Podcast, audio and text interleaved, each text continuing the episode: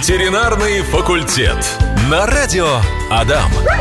Да, друзья, здравствуйте, всем доброго дня. Меня зовут Владимир Барановский, и это именно он, ветеринарный факультет. Традиционно вы задаете вопросы о наших любимых питомцах, а мы, разумеется, отвечаем. На вопросы отвечает Милаев Вячеслав Борисович, кандидат ветеринарных наук, заведующий кафедрой внутренних болезней и хирургии Ижевской государственной сельскохозяйственной академии, профессор, практикующий ветеринарный врач. Вячеслав Борисович, здравствуйте. Здравствуйте, здравствуйте, уважаемые радиослушатели. А, подведу к нашей сегодняшней теме. Есть у меня занимательная история про моего питомца. Это пес. Когда мы с супругой покупали собаку, мы ездили за таксой. Причем мы видели маму и других щенков из помета. Ну, таксы и таксы, натурально.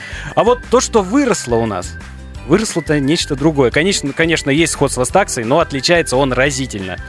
Тема нашего сегодняшнего эфира звучит так. Метис или породистый питомец? Преимущества и недостатки. Вячеслав Борисович, скажите, пожалуйста, чем должен руководствоваться будущий хозяин при выборе питомца? Ну, кстати, про таксу небольшая ремарка такая. Вот вы говорите про таксу, я же не знал, что у вас такса. И я вспомнил историю, что у меня тоже соседка купила таксу, вот все такса, такса. Выросла там такая такса, там непонятно, что выросло вообще. И вообще-то на самом деле с таксами больше всего вот таких присказок и были. Вот у меня реальная быль и не одна, что покупают таксу, вырастает неизвестно что, не знаю почему, но вот еще одна ваша история. То есть, ну, по большому счету, так часто бывает. А, в чем преимущества и недостатки того или иного животного, да? Ну, во-первых, прежде всего, конечно, ту или иную надо любить. Это самое главное, если она любится. Вот вам уже, наверное, не важно такса, не такса, да, да любимый, все, это самое главное. У меня тоже, допустим, подобруш есть. Я говорю, это, это лотерейный билетик мой моя радость, моя зюмочка, там это все, потому что хотя он совершенно подобранный.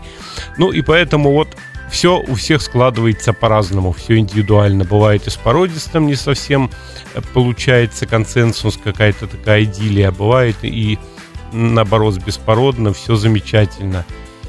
А, ну что тут сказать? Тут вопрос-то по большому счету непростой. Но вот смотрите, в чем преимущество, допустим, породистого животного? Именно породистого, особенно с документами. Безусловно, преимущества есть и преимущества очень большие. Заключаются они прежде всего в том, что вы, как правило, берете или покупаете то, что вы хотите. То, что вы уже посмотрели, то, что вы поняли, вы знаете характер, знаете поведение, что от него ждать. И, допустим, четко можно представлять, что ждать от лабрадора, что ждать от такса, а что ждать там от какой-нибудь охотничьей собаки. Угу. Вот тут предсказуемость, это, конечно, большое преимущество. Ну и в чем еще преимущество серьезное? Конечно, это зачастую мы покупаем их мозги за эти деньги, которые иногда не такие уж маленькие, мы покупаем их мозги, потому что эти собаки, как правило, социализированы, то есть у них уже в генетике все хорошо, а вот и именно с мозгами бывают самые большие проблемы с подобрушами, потому что зачастую животное подберут, все хорошо, но никак она не может привыкнуть к людям, всю жизнь боится каждого шороха и прочее.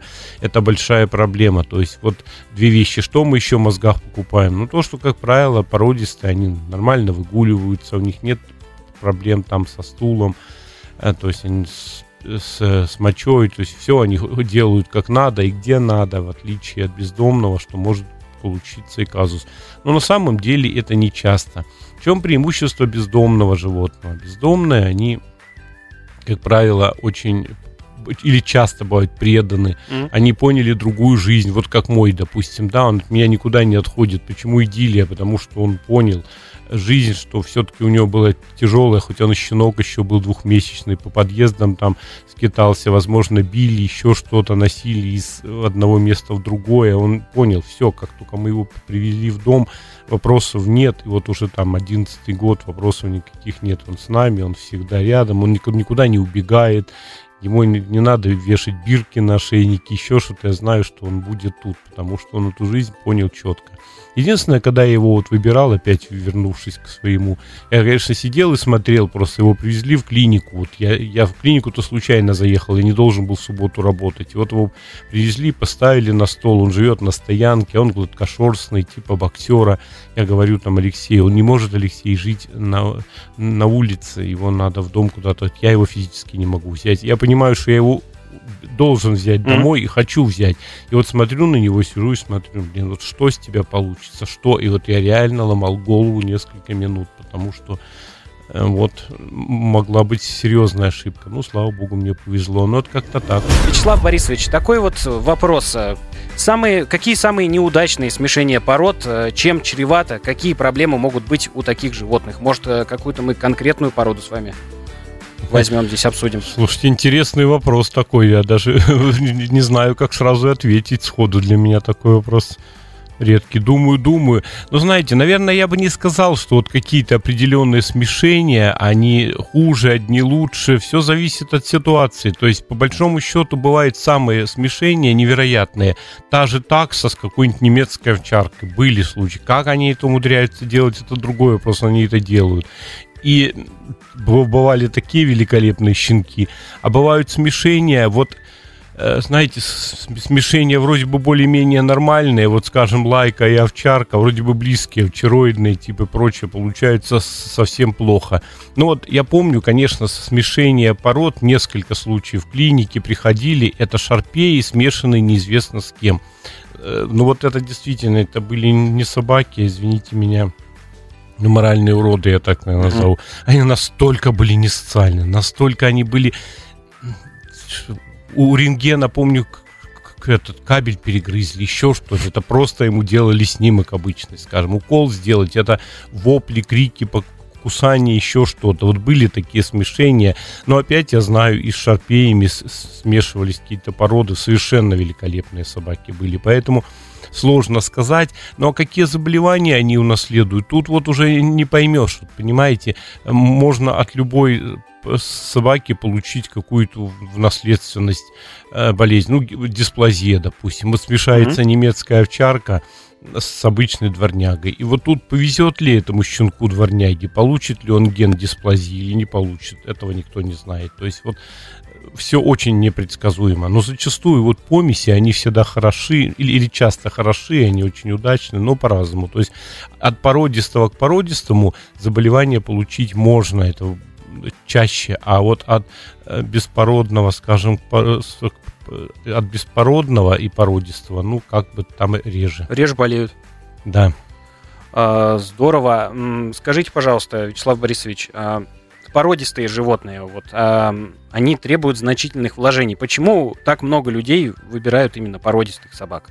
Ну, вот мы говорили с вами, мы уже как бы, наверное, частично ответили на этот да, вопрос. То есть сейчас. берешь породу, ты понимаешь, что ты берешь. Поэтому человек, он, э, человек выбирает эти ощущения на самом деле, как, как мы все покупаем, да. И вот, вот я, допустим, у меня много раз тут вопросы спрашивают, какую лучше породу. Ну, я ведь говорю, ну, скорее всего, люди все равно купят то, что они хотят, потому что у каждого свои ощущения, правда? Да? Что человек должен меня слушать, что мне нравится. Он хочет то, что ему нравится. Поэтому, когда человек человек выбирает, он смотрит по картинкам, ага, увидел какую-то картинку хаски чудесная, сейчас они модные, да, или там самоед, вот как-то щенки родились у меня у соседов самоеда, да на них не налюбуешься, белые эти комки, это настолько великолепно, поэтому, когда человек уже посмотрел, нравится, все, ему уже нравится, он это берет. А э, как ты выберешь обычную дворнягу? Это совершенно выбор как бы должен быть, э, ну, спонтанный какой-то, поэтому и выбирают какую-то породу, читают, смотрят и покупают покупают. Ну и потом где-то это правильно, человек берет то, что примерно он хочет получить, а не кота в мешке или собаку в мешке, да? Ну, плюс, наверное, с породистыми собаками в выставках можно в различных ну, участвовать. Нет, это кто тоже... хочет, это совсем другая тема. Это тема разведенцев, заводчиков, это тема совершенно другая. Думаю, мы сейчас говорим об общем. Там, конечно, да. кто-то, кто-то может именно для выставок покупать, чтобы ездить с этой собакой, посмотреть мир, там, города, там у них совершенно свое сообщество, они дружат, общаются. Это, в принципе, даже вариант путешествия и прочие выставки, хоть и не легкий, и не дешевый путь, но это совершенно другое, да. А, позвонил нам слушатель по телефону, и вот такой вопрос, Вячеслав Борисович. Говорит, угу. у собаки начинается течка. Собаке два с половиной года, лайка, живет на улице. В какой период лучше спаривать и в каком возрасте? Ну, в каком возрасте? Ну, оптимальный срок для вязки соба- суки это, это третья течка. Вот сколько? Ну, в принципе, два с половиной года это уже нормальный возраст. Если хотите, щенков вполне можно получить. Они как раз родятся весенние, то есть и щенки довольно крепкие будут. То есть, по большому счету, все неплохо, потому что как раз они вот это февраль, март, они где-то в мае и летом их уже можно раздавать. За лето они подрощенные будут. По большому счету, сейчас, э, ну, как бы неплохой период для вашей суки. Но а Э, как, в какой день. Вообще тут все индивидуально. Течка длится 21 день у суки вообще.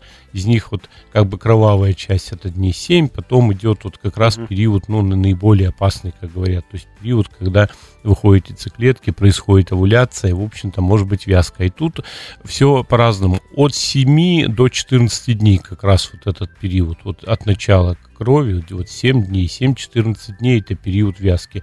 Точно определяем, как правило, по мазкам, то есть где-то на, 9, на 8 день, на 9 день можно подойти и сдать влагалищный мазок. Часто так делают владельцы, вот приезжают к нам, мы делаем мазок, когда готово, они едут на вязку куда-то, ну, чтобы лишний раз как бы не ездить. Ну, вот оптимальный все-таки срок, ну, давайте там 9-11 день, если нет возможности с мазками и прочее, примерно вот так надо смотреть. Ну, у каждых просто по-разному. Я знаю сук, которые вяжутся именно на 13-й день. Вот у меня много вот знакомые азиаты, у них ну, это у них вот так вот было. Некоторые на седьмой день же готовы. Но повторяю, оптимально 9, вот 11, 12 день, наверное, вот так рассчитывать. Или мазки. Есть еще один вопрос от слушателя, угу. Вячеслав Борисович. Вам его уже много раз задавали, я уверен, но вот первый раз я сегодня. И спрашивает Екатерина, а ваши любимые породы среди собак? любимые породы. Ну да, действительно, на этот вопрос мы уже неоднократно отвечали и вот в вашей студии э, на этой передаче «Ветеринарный факультет». Ну, мои любимые, ну у меня действительно есть любимые. Это боксер, это лабрадор, это, в общем-то, и немецкая, восточноевропейская овчарка – что еще? Я даже всех и не вспомню, наверное, потому что на самом деле любимых у меня много. Я собак в принципе люблю. Я больше собачник, чем кошатник. И кошек я очень люблю, конечно. Э, ну, больше я собачник все-таки так. Что еще? Какие любимые? Миттельшнауцер, Цвергшнауцер. Да, азиаты, в принципе, я люблю. Вот у меня есть азиат, как я его не, не люблю, люблю ведь, да. Поэтому все зависит еще от чего и как. Вот когда мне задают конкретно вопрос, допустим, что для купить, у нас ребенок такой, вот я более конкретно могу ответить, да, или какую собаку купить для охраны, для службы, тут тоже можно конкретно. Ну, вот какие-то любимые такие, ну, вот самые любимые, наверное, это боксеры все-таки у меня. Ну, вот как-то так э, как-то складывается, хотя порода не особо модная сейчас, ну, почему-то, не знаю, я считаю их интеллектуалами собачьего мира и во всем, но опять боксер во двор, ну, никак не годится, да, допустим, uh-huh на ход уже совсем другая собака нужна. Ну, лайки, безусловно, хаски, самоеды, да я не знаю, вот куча, прям куча любимых у меня пород. Все зависит даже не от, не от породы, а от, от самого животного, от того, как он с хозяином, как, как, как он вырос, как он воспитан. И вот зачастую какие-нибудь собаки, казалось бы, сложные, а они настолько лапочки и с ними настолько общение хорошее. Бывает, должна быть и простая лабрадор тот же, вот милашка, да. Ну, бывают лабрадоры, которым не подойдешь. Вот такие тоже ситуации бывают. Ротвейлеры, кстати, мне любимые собаки. Ныне не популярные, но это сложная собака, конечно. Но у меня эта порода тоже одна из любимых. Я когда-то в Питере жил, был ротвейлер, там, Стио, вот любила его, конечно. А сложное в каком плане? В плане воспитания? А, именно Ротвейлер, если? Да. В плане воспитания, да, это надо быть человеком, опытным собаководом, надо все-таки заниматься и походить в клуб, и позаниматься на площадке, то есть характер какой-то иметь, чтобы собака э, твой характер не, не переломила, а именно твой характер сильнее был. Ну и по болезням они, к сожалению, сложные. У них очень много бывает и дисплазии, и там опухоли часто возникают внутренних органов там, э, что еще там, и аутоиммунные болезни у них, в общем-то, бывают. То есть э, по болезням тоже довольно сложная. Ну, так вообще замечательная порода. Ну, раньше была очень популярная, сейчас не очень. Ну, потому что, ну, действительно, как бы сложно. Не, не каждый с Ротвейлером справится. Но они зачастую вот лапочки и душки, эти ротвейлеры. Никогда никого не трогают, никаких людей они не, не съедают, на детей не нападают, они просто душки. Ну вот, но может быть всякое. То есть там характер, там сила, он может проявить себя несколько не так, как нужно. Ветеринарный факультет. Вячеслав Борисович, вопрос от Натальи. Добрый день. Такса три года. После течки два месяца. Ложная беременность. Все игрушки спрятали. Она воет, скулит, отказывается идти гулять. Как и чем успокоить собаку и как долго это продлится? Ну, если такая уже лож, ложная беременность серьезная, то есть с серьезными такими симптомами, это, конечно, надо лечить. Есть специальные препараты, в клиниках, в клиниках они есть, скажем, голостоп. Вот его подавать и все пройдет. Потому что такую вот э, уже серьезную э, стадию ложной беременности надо лечить. Когда просто чуть-чуть молоко, это еще ладно. А на будущее или вязать, или кастрировать. Ну и, может быть, собачку показать все-таки, а вдруг там у нее еще что-то, кроме ложной беременности. Но по описанным признакам, в общем-то, так. То есть на будущее надо принять меры. Скорее всего, ее надо кастрировать, потому что проблемы могут быть рак молочной железы mm-hmm. впоследствии. А сейчас голостоп, снять его, эти проявления. Спасибо. Есть еще вопрос от Елены. Вот, про кота. Кот, выходя из туалета, приносит на носу наполнитель для лотка последующем он его в том числе слизывает. Насколько это опасно для здоровья кота? Наполнитель, если что, комкующийся. Ну, все наполнители, они сейчас довольно хорошего качества, они, в принципе, здоровью животного не вредят, все зависит от количества. Если там одна крупинка, две, ничего страшного, конечно, не будет. Если много, бывает на лапах, на шерсти приносят очень много, все это слизывает. Это, конечно, нехорошо, потому что может, в общем-то, все это через кишечник большим, большими объемами проходить, а малое количество ничего не изменит. Ну или попробуй другие наполнители, может не будет носить их там, гелевый какой-нибудь, допустим. Ну, не должно быть ничего плохого коту. Есть э, еще один вопрос. Э, интересует ваше отношение к породе Бостон Терьер. Бастончики. Ну, что замечательные собачки. Я тоже, кстати, люблю бастонов. Да, что небольшого размера, они максимум там могут быть килограмм 11. В общем-то, это довольно подвижная, с, хорошей мускулатурой собачка, с, с, с гладкой шерстью. Очень хорошие компаньоны, с детьми замечательно ладят, с людьми. То есть, ну вот, ну, только положительные. Они иногда не очень дешевые, как бы, потому что порода редкая. Ну и как все брахиоцефалы могут, конечно, иметь вот эти брахиоцефалические синдромы, э, ухудшение дыхания за счет там э, изменения носовых ходов. Ну, как правило, у бастончиков это не сильно и выражено, в общем-то. Ну, что, ну, только положительные эмоции, да, хорошие собачки. Для, для квартиры для детей, для семьи замечательно. Даниил пишет. Здравствуйте. У меня вопрос, почему кот постоянно хочет грызть коробки картонные? Коробки картонные. Ну, потому что зачастую кошки и собаки хотят что-то грызть точат зубы, им нравится что-то грызть, зачастую, как мы тоже любим что-то там щелкать, пакетики какие-нибудь или еще что-то, да, тоже бывает так. Они хотят грызть, ну, в общем-то, и хорошо, что он картонные коробки грызет, а не что-нибудь, мебель, э, там какие-нибудь цветы ест или еще что-то. Поэтому это, в принципе, нормально. Единственное, смотрите, чтобы он не ел их и не грыз много. Если он, бывает, погрызут чуть-чуть и бросят, это ладно. Вот если начинает съедать, тогда, к сожалению, надо убирать эти коробки, чтобы их не было. То есть много плохо, когда много разгрызет плохо, а если он чуть-чуть погрыз, ну, бог с ним, если вам коробок не жалко. А если жалко, ну, тоже убирайте. Но это такая привычка. Все животные, кошки, собаки, они любят что-то грызть. Ну и как вариант игрушки купить ему, может быть, что-то подобное такое, не очень жесткие, там как бы средней жесткости мячики, еще что-то специальное, он может будет ими заниматься, и вообще коробки ему уже будут неинтересны. То есть ему надо чем-то заниматься ведь. А вот это, кстати, проблема с выбором игрушки, потому что, ну, допустим, мой пес, он уничтожает э, игрушку, вот резиновую ему покупаешь, угу. чтобы погрызть, он ее уничтожает, ну, дня два максимум ему хватает. Ну, для этого есть игрушки специальные, более дорогие. Мы всегда, вот врачи говорим и в клинике, то есть у нас есть игрушки, продаются, они всегда хорошего качества. Никогда не держим что-то среднее, потому что, чтобы не было проблем, что люди придут и скажут, вот мы игрушку у вас купили, а разгрыз, да еще и проблемы в желудке эта игрушка застряла. Но это реально для нас будет очень сложная ситуация. Поэтому хорошие игрушки не так быстро уничтожат. Ну, вообще-то они уничтожают все. И самое интересное то, что покупаешь какую-нибудь крепкую, действительно крепкую, они ее грызть не хотят. Вот у меня несколько игрушек есть, там конг, там, допустим, ну, такие кольца и прочие какие-то такие фигуры. Ни, никто не грызет, а надо то, что легко поддается.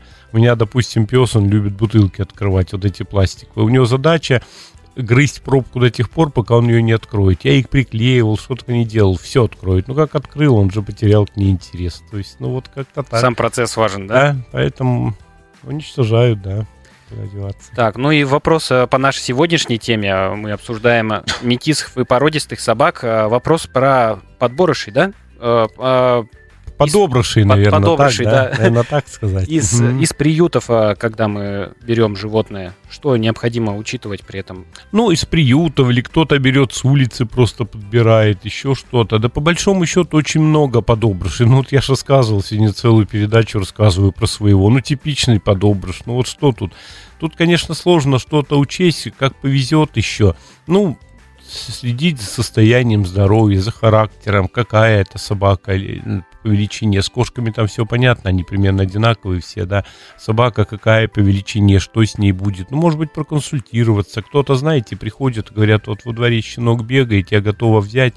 Но вот что с него вырастет, фотографию покажет человек, мы уже примерно можем сказать, что в приютах это более все э, как бы понятно, потому что там уже и их знают, этих животных, и посоветуют э, работники приюта. Ну, что, благое дело, я говорю, зачастую это просто милейшие животные, просто, да. У меня, допустим, есть друзья в Питере, они двух взяли с приютов, понимаешь, еще mm-hmm. с одним с Питера в Москву съездили, вот где это они нашли, как, ну, может, не специально, но вот с Москвы привезли. Но это дело-то благое, животные замечательные. Ну, конечно, иногда можно с какими-то болезнями взять, это да, это уж никуда не денешься так по большому счету. Сейчас ведь очень много берут. Европа, смотрите, сколько. Да и у нас люди меняются. Очень многие просто идут и берут с приюта. Это нам не надо ничего с приюта. Великолепно. У меня куча таких пациентов, просто куча. Мы все их любим, люди любят, и все как бы замечательно. Так что вообще дело благое и правильное. Они очень благодарны, эти животные, когда вот их берешь, он понимает да, другую да. жизнь, они очень благодарны. Это огромный-огромный плюс потом.